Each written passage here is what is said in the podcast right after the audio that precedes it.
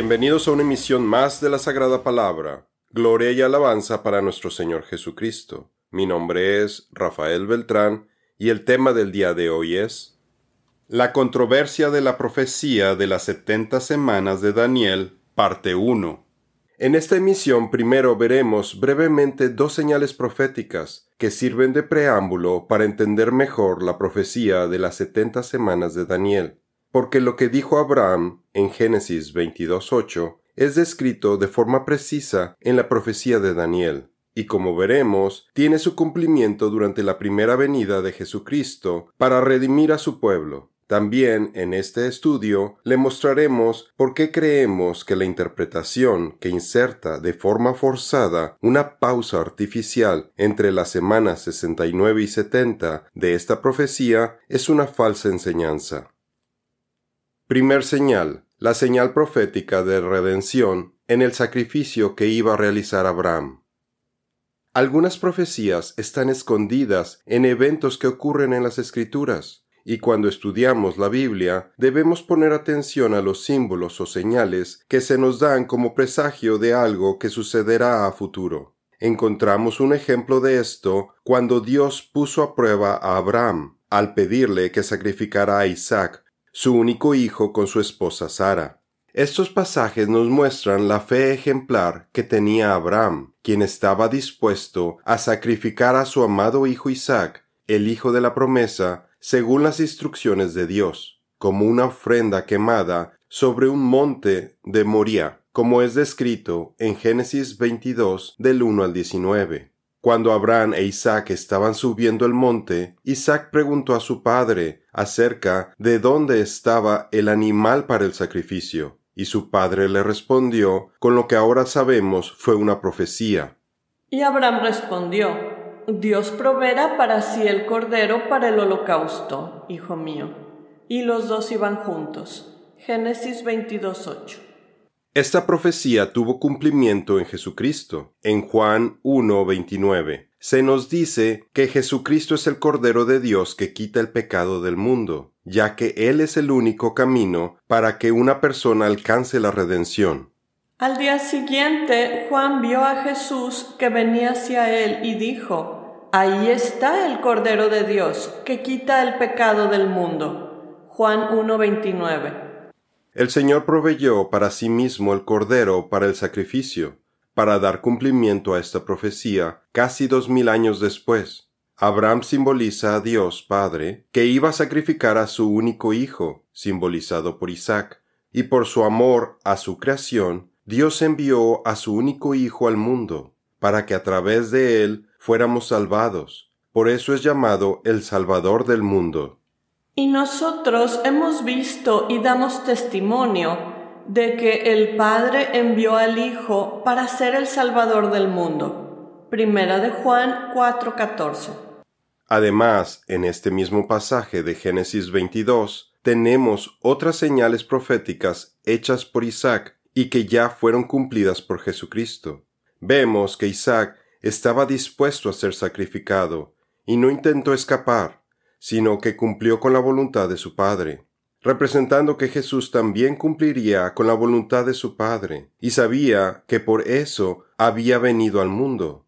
Él sabía de los sufrimientos que le esperaban, y se ofreció a sí mismo voluntariamente por el amor que nos tiene. Tenemos además el símbolo de que Isaac cargó la madera para el sacrificio a cuestas y subió un monte, mientras que Jesús cargó una cruz de madera a cuestas y lo hicieron subir al monte Gólgota, el lugar de la calavera, para ser crucificado ahí. Isaac fue puesto sobre la misma madera en el altar para ser sacrificado, y Jesús fue puesto sobre la cruz de madera para ser sacrificado como el Cordero de Dios.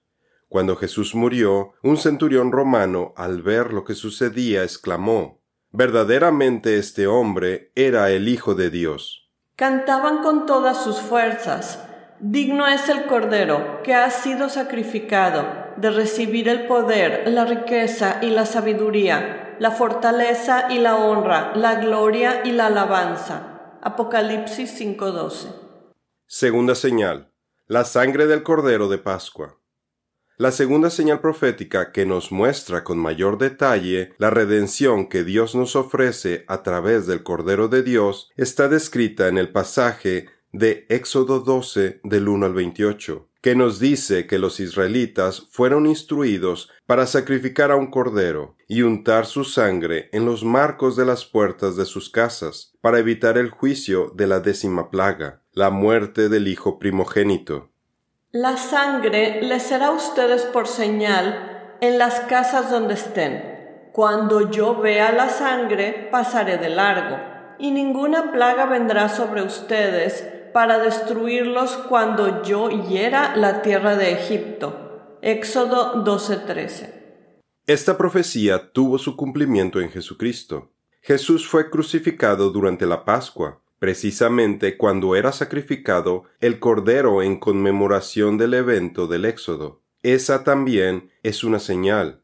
Puede ver nuestro artículo ¿Cuál es la relación entre Jesucristo y la Pascua judía? y la cronología de la crucifixión de Jesucristo, parte 3, en donde vemos este tema.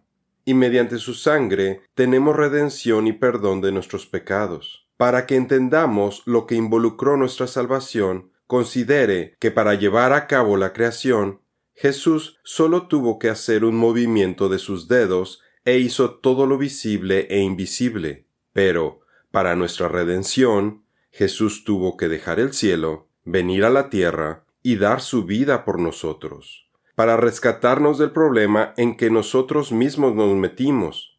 Qué asombroso es el amor que tiene nuestro Señor Jesucristo por nosotros. En Él tenemos redención mediante su sangre, el perdón de nuestros pecados según las riquezas de su gracia. Efesios 1.7. El mismo Mesías viene dos veces. Si ha intentado compartir el Evangelio con judíos religiosos, notará que su rechazo está basado en que ellos no creen que Jesús haya dado cumplimiento a las profecías mesiánicas. Su principal argumento es que el Mesías es el que liderará a todos los exiliados de Israel de regreso a la tierra prometida, y que, como Jesús de Nazaret no llevó a cabo esta gran profecía, ellos concluyen que Él no es el Mesías. Pero lo que el judaísmo no alcanza a reconocer es que Jesús sí es el Mesías del que hablan las Escrituras y que primero vino como un siervo sufrido Isaías 53, y que después regresará como un poderoso rey victorioso, quien reunirá y gobernará sobre su pueblo aquí en la tierra. Con ello, el Mesías dará cumplimiento a ambos tipos de profecías. Primero, las profecías de redención, que ya tuvieron cumplimiento y que son las que hemos estado viendo en los artículos de ¿Cómo puedo identificar a Jesucristo como el Mesías? El Mesías primero tenía que salvar del pecado a todo aquel que ponga su fe en él, para que forme parte de su reino. Y segundo, las profecías de restauración, que ocurrirán al final de los tiempos. Por esta razón, Jesucristo nos prometió que Él va a regresar, y con su segunda venida dará cumplimiento a las profecías que los judíos han estado esperando. Él reunirá a los ciudadanos de su reino y será su rey. Durante todo este tiempo los judíos no se han dado cuenta de la importancia de primero ser redimidos, salvados, y que nuestros pecados hayan sido limpiados por la sangre del Cordero de Dios, lo que nos prepara para poder recibir un corazón y un espíritu nuevos como parte del pacto de Dios, y así poder ser aceptados en el reino de Dios. Y la segunda parte de esta transformación es pasar de ser mortales a ser inmortales durante la restauración, en donde recibiremos un cuerpo glorificado para poder estar ante la presencia de nuestro Señor Jesucristo, con quien viviremos y serviremos en su reino eternamente. Porque no quiero, hermanos, que ignoren este misterio, para que no sean sabios en su propia opinión que a Israel le ha acontecido un endurecimiento parcial hasta que haya entrado la plenitud de los gentiles. Romanos 11:25. El judaísmo no ha considerado que cuando Jesús vino por primera vez, el exilio de Israel en las naciones todavía no se había completado, porque el Mesías va a reunir a las dos casas, Israel y Judá, de todos los rincones de la tierra, que hasta el día de hoy están en exilio, hasta completar la plenitud de los gentiles. Jesús no quiere que nadie falte para que viva en su reino, y eso nos incluye a usted y a mí, que no habíamos nacido cuando Él vino por primera vez. Jesús dice, Tengo ovejas que no son de este redil. A esas también yo debo traerlas, y oirán mi voz, y serán un rebaño con un solo pastor. Juan 10:16. Esto es todo por el día de hoy. Los esperamos en nuestra siguiente misión. Que Dios los bendiga.